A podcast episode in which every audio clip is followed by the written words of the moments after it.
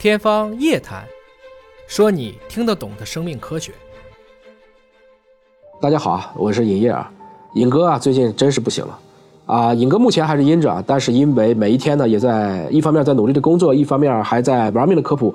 但是朋友们啊，在各个群，在各个私信都给我转来了各种各样的谣言，包括甚至一些阴谋论。第一个，咱们聊一聊啊，口罩戴几个好？口罩戴一个就好。啊，现在有一个谣言说口罩戴三个效果加三倍，真不是这样子啊！这个在最开始的这个梗咱们就讲过了。一般条件下，常规的生活和工作，一个医用外科口罩就行了。说 N95 有没有必要？如果您去，比如说医院或者去挤公交这种条件下，可以去考虑戴一个 N95。归根结底呢，实际上医用外科口罩其实就可以去防住大部分的呼吸道的一个感染。而为什么戴两个或者戴三个会有问题呢？因为我们很多的口罩啊，它不是从正面攻破的。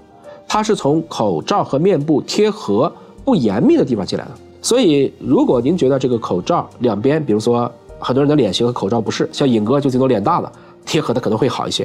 有些小脸的呢，两边会有一个洞，您可以把口罩的两端的这个挂绳打一个结，这个网上有视频，大家可以照着做一下，确实贴合效果会好一些。从这个意义上，您就明白了，当你戴上两个、三个口罩以后啊，这几个口罩互相之间会影响它们的形变。进而会使得你那个洞可能还漏得更多了，从而增加了风险，所以这个是不行的。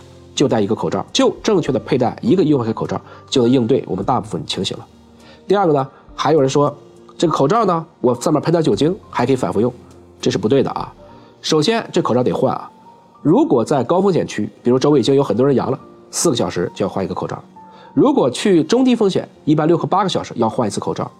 那用酒精喷有什么负面作用呢？因为我们知道，我们这口罩它在表面是有一层这个涂层的，它这个防喷溅涂层啊，如果你用酒精去喷，实际上会破坏这个涂层，从而还起到了负向的效果。所以从这个意义上讲呢，我们就正确规范的戴一个口罩，按期更换就可以了。